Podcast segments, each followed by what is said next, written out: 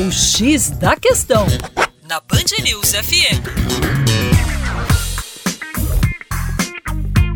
Olá, ouvintes da Band News FM BH. Meu nome é Vitor Augusto, sou professor de Geografia da equipe Terra Negra aqui no X da Questão. Nós escutamos falar sobre a greve dos caminhoneiros.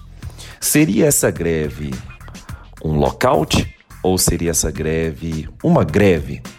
Vamos pensar na diferenciação a partir da jurisdição brasileira.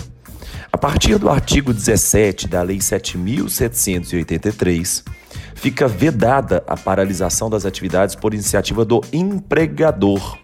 E daí surge a, a origem, daí surge o termo lockout. Lockout vem do inglês trancar, fechar, como se o empregador, ou seja, o dono da empresa, trancasse as suas atividades, fechasse as suas operações, impedindo que o trabalhador, que o empregado, trabalhe, exerça a sua atividade. Dessa forma, ele controlaria os preços do mercado, uma política interventora e ilegal de acordo com o Brasil.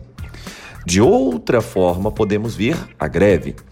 A greve, de acordo com o artigo 9 da nossa Constituição, é assegurada por direito competindo aos trabalhadores decidir sobre a oportunidade de exercer sobre os interesses de defesa dessa mesma atividade.